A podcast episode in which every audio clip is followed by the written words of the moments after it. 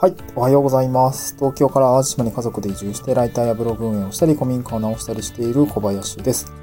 今日は、えっ、ー、と、まあ、地方移住しての、まあ、デメリットみたいなところですね。まあ、特に、私は今島暮らしをしているので、島暮らしのデメリットみたいな話をしたいなと思います。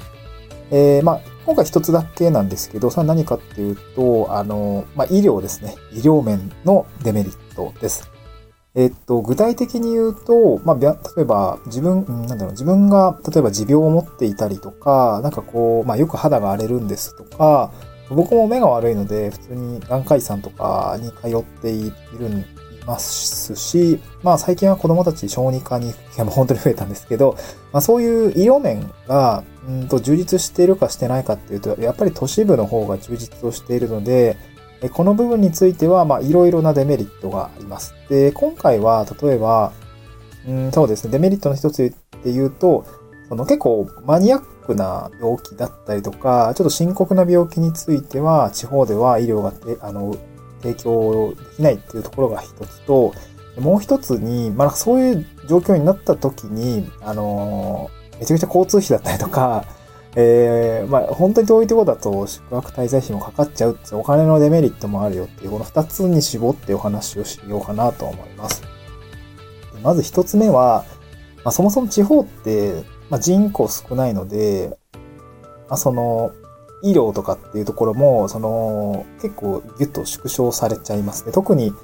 ーん、過疎部、過疎地区になっているところにとは、あの、付近っていうのはやっぱりその、やっぱりま、市街地の方まで行かないと病院とか小児科だったりとかってないので、この辺は非常に、まあ、あの、移住先を選ぶときにも、まあ、暮らしを、まあ、自分たちで考えて構築していくときにも、この医療の場所だったりとか、規模だったりというのは非常に大事ですっていうことですね。うん。で、僕の場合は特に子供たちがいるので、小児科が近くにあるよねとか、まあ、車でまあ30分圏内にはあるよねとか。まあ、今は車で15分だったりとか、まあ、20分圏内にはあるので、まあ、全然問題ないかなとは思ってます。あとは、僕も歯医者さんだったりとか、眼科医さん、あの、よく使うものですよね。っていうのもやっぱ近くにないとなんか億劫になっちゃったりとかするじゃないですか。そこがね、やっぱりこう、まあ、体のメンテナンスってやっぱり大事なので、そこは、あある意味、えー、大事なのかなと思います。あの、本当に思うのは、まあ今も別に眼科医さんと、眼科医さんじゃないわ、えー、歯医者さんとか全然近いんだけど、前、板橋に住んでいた時は、あの、マンションの前に歯科医さんがあって、その時ね、めちゃくちゃ足軽かったというかなんかもう、えっと、アパート、マンションの1階に住んでたんですよ。マンションの1階から共通の玄関出て、もうすぐ目の前だったんで、なんか3秒ぐらいで着くんですけど、その時はめちゃくちゃね、あの、歯科医さん定期メンテナンスに行ったりとか、歯石取ってもらったりとかってすごく言ってたんですけど、まあ、ひとたび引っ越してちょっと遠くなるとなんか急に足取り重くなるみたいな 感じになっていて、いなんか良くないな。近さとそのメンテナンスの、まあ、あれですよね、その、ハードルの低さみたいなあとこって、まあ、一緒なのかなと思います。なんかもう本当に気をつけないといけないなと思います。あとは、うん、結構深刻な病気だったりとか、まあ、稀な病気ですね。まあ、昨年は僕すっごい、まあ、コロナにかかったりもそうだし、あとね、目ですよね。えー、角膜炎みたいなものになったんですよね。そのばい菌が目に入って炎症が起きて、僕はなんか瞳を、網膜じゃなくて角膜が、をなんか2回も削り取られて、もうなんか目を見開いた状態で、なんか器具みたいなのをされて、ずっと涙出てるんですけど、まあ目は見えてるわけで、目閉じれないってすごい怖いんだよね。目閉じれなくて。でもなんかナイフが、メスで、でメスがこう、眩しい光の中から自分の目に 向かってきて、まあ、なんか削ぎ落とされてるみたいな、こうなんか、撫でられてる感じがあって、なんか削ぎ落とされて、いや、めっちゃ痛いみたいな、めっちゃ痛いみたいな 感じの、あの、恐怖体験はですね、もう二度としたくないんですけど、非常に痛かったんで、でそれはどこか、どこでやったかっていうと、まあ、島の中ではそういった、まあ、角膜炎の、まあ、除去手術みたいなのはできなかったので、えー、っと、僕は淡路島から、まあ、車で えっと、1時間ぐらいですかね。だいたいまあバスで行って電車乗り継いで1時間ちょっとぐらいかかるんですけど、えー、神戸駅だったかなの、えー、近くにある、神戸附属、神戸大学附属病院ですかね。えー、ここの眼科医さんめっちゃ混んでんだよね。異常なぐらい人がいて。そこで、あのー、やっぱり島の外にわざわざ出ないと、まあ、医療って受けられないってことになると、やっぱり不便だなって思うし、で、これはなんかま、まあ、言うても、あの、二つ目の話になるんですけど、いい、その、医療が、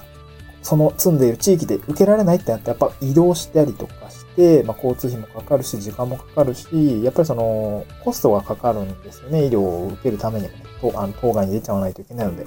でこれが僕も角膜炎って結構長期戦になったんですよね。8月ぐらいになって、ほんと最近まあ2月ぐらいまでずっと通っていたりとか、まあ、最初は本当にね、3日おきとか1週間おきとかに行ってたし、まあ、その後も2週間おきだったり1ヶ月おきに行くっていうことで結構やっぱ手間だなと思いました。大変だなと思いました。うん。こう、高速バス乗って、橋渡って、まあそのその度に、ああ、橋渡ってるわとか思いながら、まあ、結構1時間ぐらいかけていくのってしんどいなと思いながらやってたんですけど、やっぱそこにはコストだったり、まあお金はね、まあまあしょうがないとしても、時間かかるのって結構やっぱ、忙しい時にそういうのされるときついじゃないですか。この辺のコストっていうところが非常に、まあ、ネックだなというふうに感じて、まあ、なんか地方移住のデメリットだったり、島暮らしのデメリットみたいなところに、いい感じました。うん。まあ、これも当然、まあ、受け入れなければならない現実なのかなと思いました。で、まあ、ただ、なんか度合いもあるかなと思っていて、うん。まあ、なんか言うたら、毎日例えば夕日見て、なんか、なんか、海で遊んだりとか、なんかね、優雅な、優雅な、なんかわかんないけど、優雅な島暮らしできているわけなので、まあ、それと引き換えにって言われたら、まあ、そんなもんか、みたいな感じは思うし、あと、まあ、僕のそのツイッターとかでこう、つぶやいたときに、その、沖縄だったかな？沖縄の本土じゃないとこに住んでる人島かな？えー、に住んでる人は、そういうのになっちゃうと、まあ、内地って言い方をしてたんだけど、本土の本土のことだと思うんだけどね。えー、まずは飛行機乗って、病院行かないといけない、通わないといけないって言って、その後は航空券、ね、航空機のお金も払わないといけないし、ね、多分宿泊滞在費とかもかかるんじゃないのかなって言ってたんで、いや、それはえぐいわ、みたいな。その 医療ってね、保険適用で3割負担で済みますけど、交通費3割負担にはならないので、いや、これは確かにしんどいだろうなと思いました。まあ、北海道とかどうなんだろうね。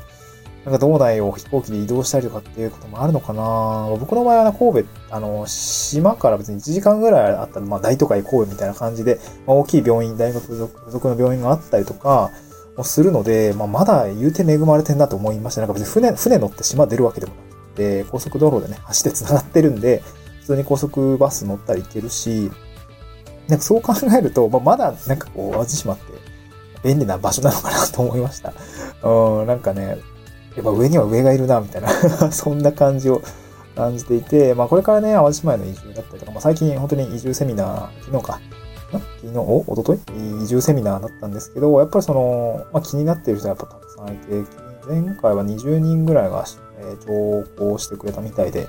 えー、まあ移住セミナーでどんなことを話したのかっていうのはまた別途お話をしたいなと思うんですけれども、そうですね、ブログも書こうなかなと、アーカイブとしてブログを書こうかなと思ってるんですけど、なんか結構興味がありそうな、あの、人たちが多くて、すごい質問も活況だったので、すごく良かったなと思いました。まあでもやっぱり島暮らし、まあいいところもあれば悪いところもあるんで、その辺は正しく、まあ情報が伝えられたらいいのかなというふうに感じました。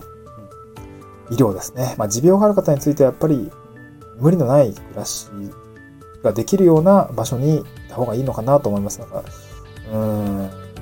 全員が全員やっぱ向いてるとは言えないですかね。都市部で医療にすぐアクセスできたりとか、ね、あの、怪我したりとか、ね、車運転できないとやっぱ、きついから、その辺はやっぱりね、ライフステージが進むに応じて、あ、それに合った暮らせる場所を見つけていかないとダメなのかなというふうに感じましたね。はい、えー、そんな感じです。また次回の収録でお会いしましょう。バイバーイ。